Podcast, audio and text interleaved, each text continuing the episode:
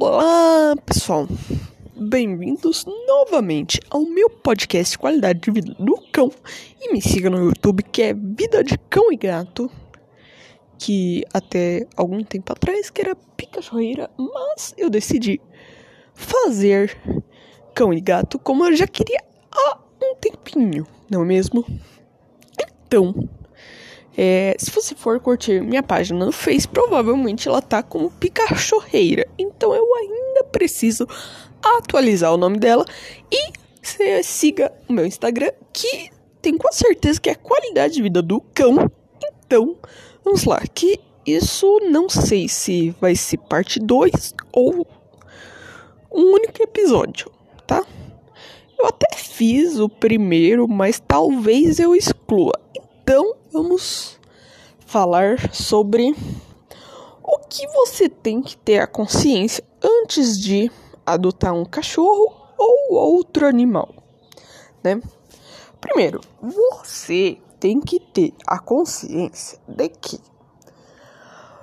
você adotando, né, você não pode devolver né, o bicho porque, primeiro, né, é... Ele vai pegar você, né? Assim, que nem eu até assim penso, beleza. Tipo, os primeiros dias ele ainda não tá tão apegado, tão acostumado à casa. Aí, beleza, não deu tempo de você. É, dele pegar você. Tipo, até tá um pouco, tá? Mas não muito, né?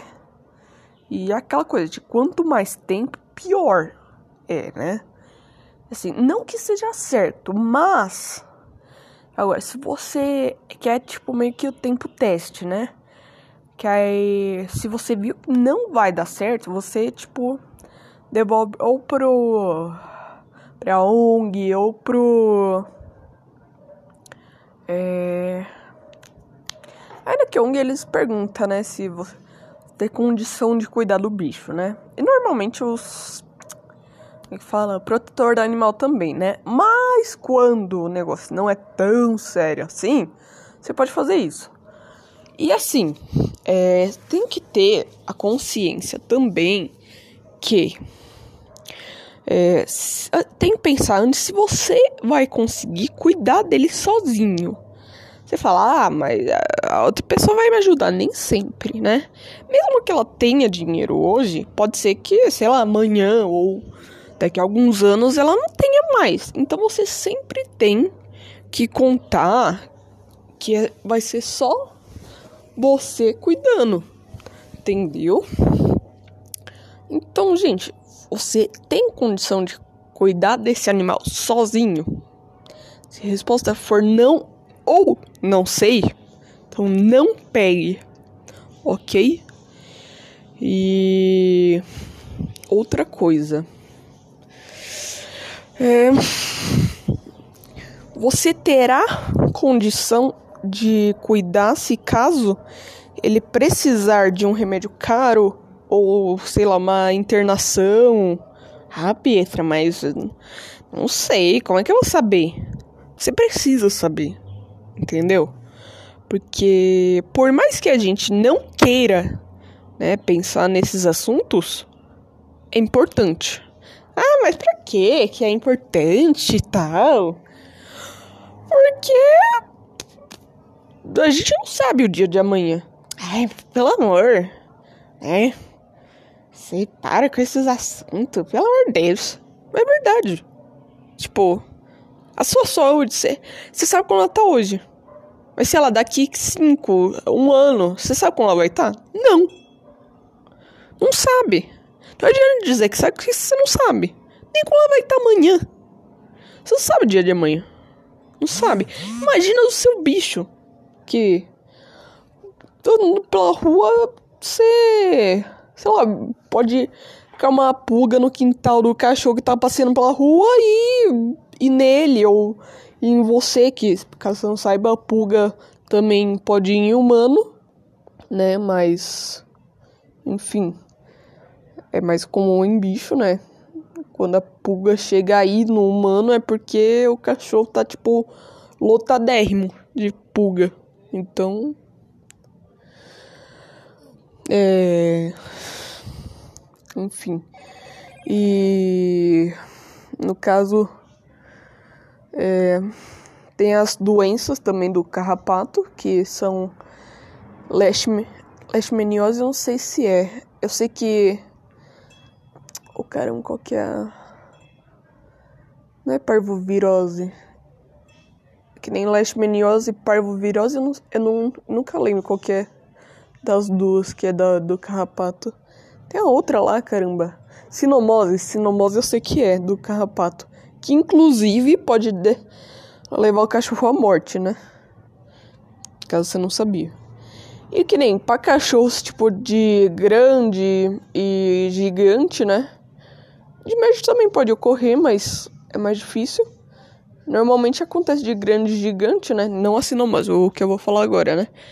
A torção gástrica. Pra você que não sabe ou nunca ouviu esse termo, é, é, uma, é algo assim que quando o cachorro tipo, bebe água muito rápido ou em grande quantidade, ou até também em caso de comida, né? Que no caso você não deve dar comida, ao menos que você faça uma é, alimentação natural, que aí no caso tem que ser acompanhado de veterinário. Mas no caso você tem que dar ração mesmo, se não for esse o caso.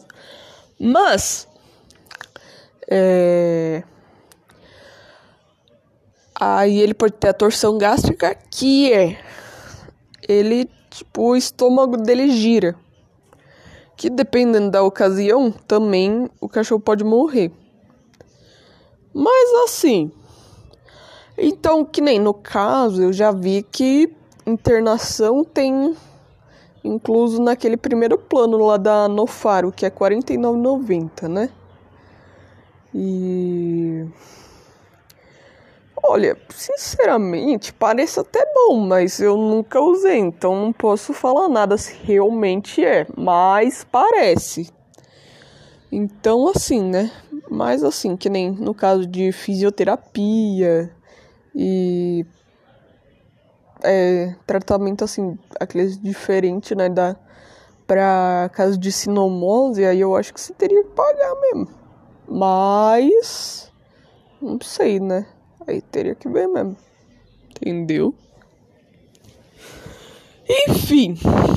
E vocês que só adotam filhote, né? Que tem a maioria, né? Sinceramente, eu prefiro adulto, idoso e cachorro deficiente. Porque Olha, eu sei que é até mais difícil ensinar um adulto ou um idoso né? No caso de cachorro e até humano, né? Mas enfim. Mas. É. Prefiro porque. Gente, tipo. Ninguém quer adotar, sabe? Eu fico com dó. E outra. Bem melhor, porque pelo menos assim você já sabe o tamanho que ele vai ficar. Ao menos que nem no caso de cachorro de raça, você sabe. Né? Ao menos que seja aqueles casos que pessoa te enganou, então, né? Mas aí é aquela coisa, né? Mas, né? Que nem o caso de um Terra Nova ou um Cavalier vai ser bem difícil, né? Porque quase não tem pra vender, então.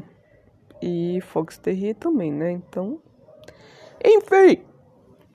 E aí, né? É isso, eu acho. Ah, e que nem o caso eu tinha comentado de Five, e Felina, de do outro podcast, né, que eu fiz. A Five é a Aedes felina, né, que é, é, tem tanto a ver, né, com a da humana.